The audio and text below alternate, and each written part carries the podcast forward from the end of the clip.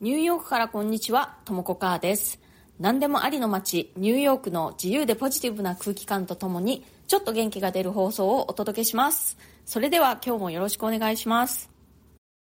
はい、今日からね、私、ちょっと冒頭の挨拶を短くしてみました。というのも、この間、そのワンチャプターで話そうという、あのボイシーの企画があって、で、それで、冒頭の挨拶というのをいつもより短くしてみたら、まあ、いいなと思って、私そもそもね、結構短い放送に憧れてるんですよ。なので、あの、ちょっと短くこれからしてみようかなと思ってやってみました。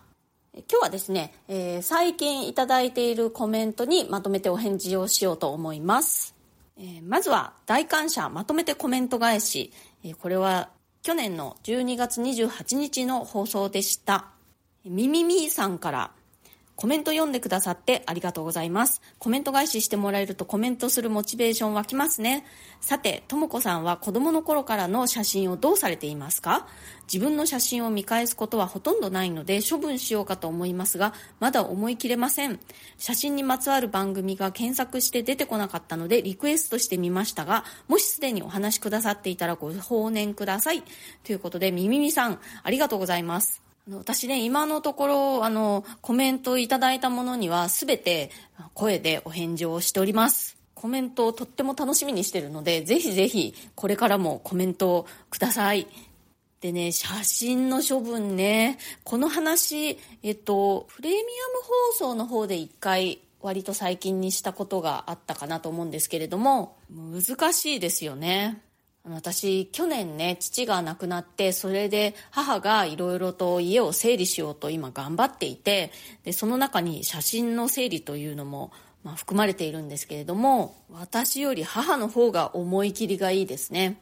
結構どんどん捨てるから、そばで見ていると私の方が、え、それも捨てちゃうの？みたいな感じになります。まあね、写真確かに見返すってことあんまりないんだけれども、捨てるのはなかなか難しいですよね。あの、紙の写真を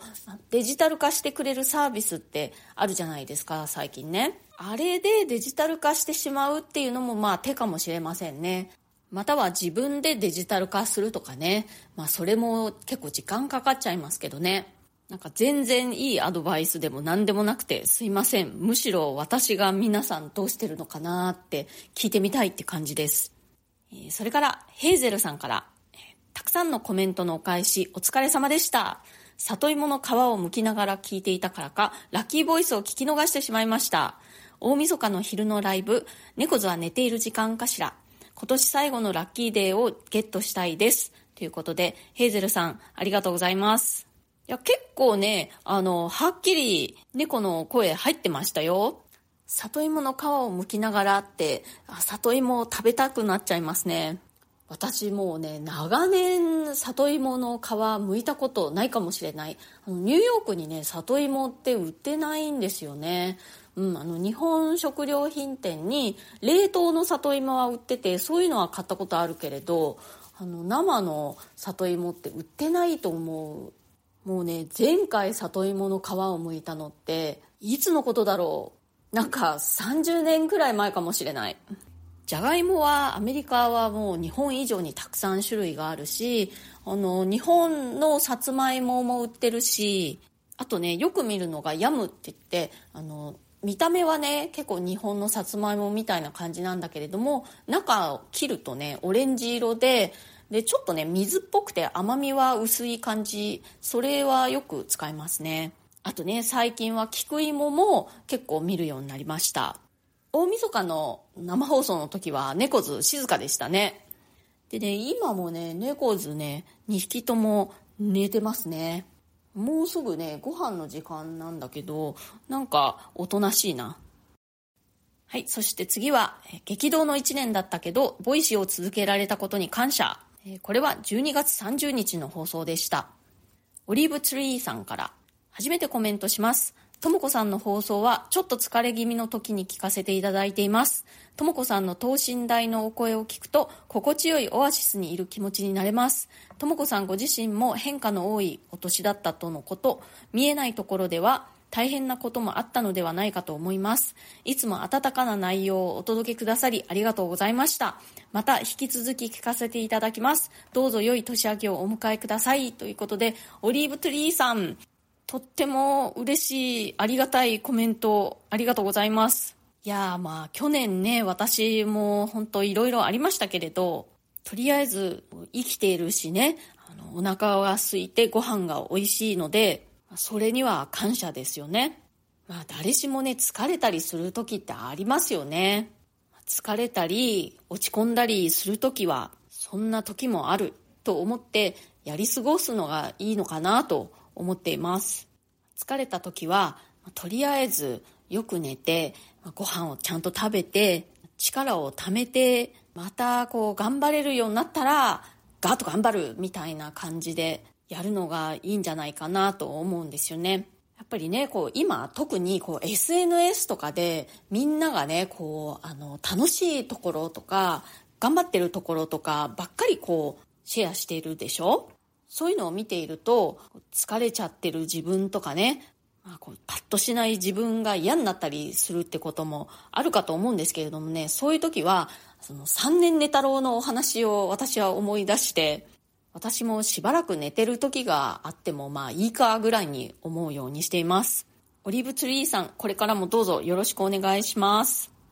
それから、ヘーゼルさんからもコメントいただきました。ともこさん、この1年、ボイシーで配信を届けてくださってありがとうございます。今年を踏まえて2024年はさらにパワーアップしたともこさんのお話を楽しみにしています。ニューヨークで活躍する日本人の対談シリーズもぜひお願いします。余談ですが、私の最も聞いたカテゴリーがニュース、天気というのが謎です。よく聞いたトップ3はそのカテゴリーのパーソナリティではないはずなのですが、いろいろなジャンルのチャンネルを聞くとそういうことになってしまうのかもですね。ということで、ヘーゼルさんありがとうございます。あの、私もね、この最も聞いたカテゴリーと、そのよく聞いたトップ3と、カテゴリーが一致してなかったですね。ちなみに私の最も聞いたカテゴリーは、えー、クリエイターでした。そう、あの、ニューヨークで、えー、頑張ってる日本人の対談シリーズね、またやろうと思ってますので、楽しみにしていてください。それから、ヨシさんから、私が今年一番多く聞いたのは、ともこさんの放送でした。同世代のともこさんの声に元気や新しい気づきをもらっています。来年も楽しみにしています。ということで、よしさん、なんと、一番多く聞いていただいたそうで、本当にありがとうございます。こちらこそね、今年もよろしくお願いいたします。よかったらまたコメントもぜひね、送ってください。はい。それから、願いは結構叶うもの。これは今年の最初の放送でした。1月2日の放送でしたね。成田さんからコメントいただきました。明けましておめでとうございます。願いは叶う。今年もいろいろなことを願って叶えていきたいと思います。ありがとうございました。ということで、成田さん、ありがとうございます。の、願いね、本当に結構叶うっていう感じなんですよね。うん、すべての願いがその通り叶うとは言いませんけれども、ふと気がついたらね、結構叶ってるものってみんな誰しもあるんじゃないかなって思うんですよね。まあ、生きていく中でね、いろんなことをやっぱりこう、あの、大なり小なり願ってると思うんですよ。でものすごく大きな願い以外のことはもしかしたらもうみんな結構ね忘れちゃってるかもしれないけれどもあの細かいことをねいろいろ思い出してみるとあこれも昔はあの願っていたことでで実際に今は叶ってるなっていうことね結構あるはずです。でまあ願いが叶うまでにめちゃくちゃ時間がかかっててなんか願ってたことを忘れちゃってるっていうこともあるかもしれないしちょっとね、あの、形を変えて叶う願いっていうのもあると思うんですよね。うん、あの、私もね、あの、ニューヨークに来て最初の頃に、あ、ペット飼いたいなと思ってたんですけども、その時ね、頭に描いてたのは犬なんですよ。で、犬飼いたいって言ってたんだけれども、まあ、その頃はね、ペットを飼うような余裕もなくて、まあ、お金的にもね、あと、まあ、住まいの状況的にも、そのペットを飼えるような感じじゃなかったんだけれども今私はね、猫を2匹飼ってるし、まあその前はまた別の猫とか飼ってたしね、犬じゃなくて猫だったけれども、ペット飼いたい願いはね、叶ったんですよね。あとは、日本で OL していた時に、まあ服装はね、割と自由な感じだったんだけれども、それでも、ジャケットを着て、パンプスを履いてみたいな感じだったんですよ。であの自分の着たい服着て働けるようになりたいって思っていたのも叶ったしね。あとニューヨークに来て最初に働き始めた時ね私の席にねあの窓がなかったんですよ。でその時はね窓あるオフィスで働きたいって思ってたのも叶ったしね、まあ、そんな感じに些細なこととかをこう思い出していくと結構いろんな願い皆さん叶ってるんじゃないかなと思います。それからヘーゼルさんからこちらにもコメントいただきました。願いって結構叶うもの新年にぴったりなお話でした。忘れるのはいいですが諦めないことが大事ですね。ということで、えー、ヘーゼルさんありがとうございます。そうあの願いによってはね叶うまでに結構時間かかったりすることあるんですよね。でも割と叶うなと思います。でこれもまたね私がニューヨークで働き始めた頃の話なんですけれどもいくらいくら稼げるようになりたいみたいなこう具体的な金額を思ってたことがあったんですよね。でもその時の私にとってその金額ってなんかもうすごい夢のような金額で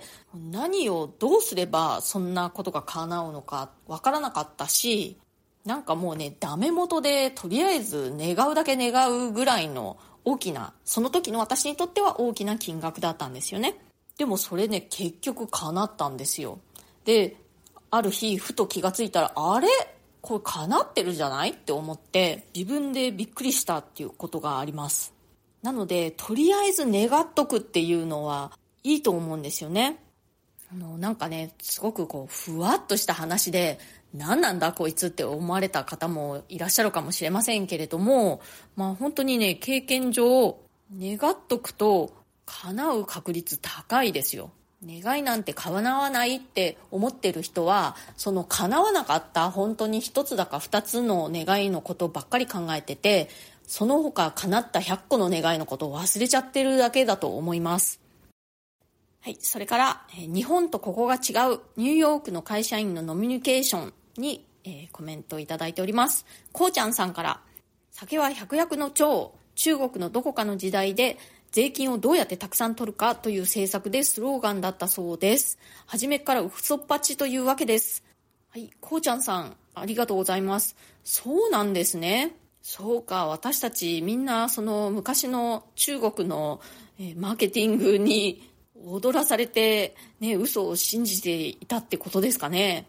でもね、本当に時々もう100歳を超えたあの長生きされてる方なんかでもこう晩酌を欠かさないみたいな方もいらっしゃいますしね。やっぱりこう自分の体とよく相談するってことが大事ですかね。あの、もともとね、あんまりお酒飲めない人が飲んでるうちにだんだん飲めるようになってきたっていう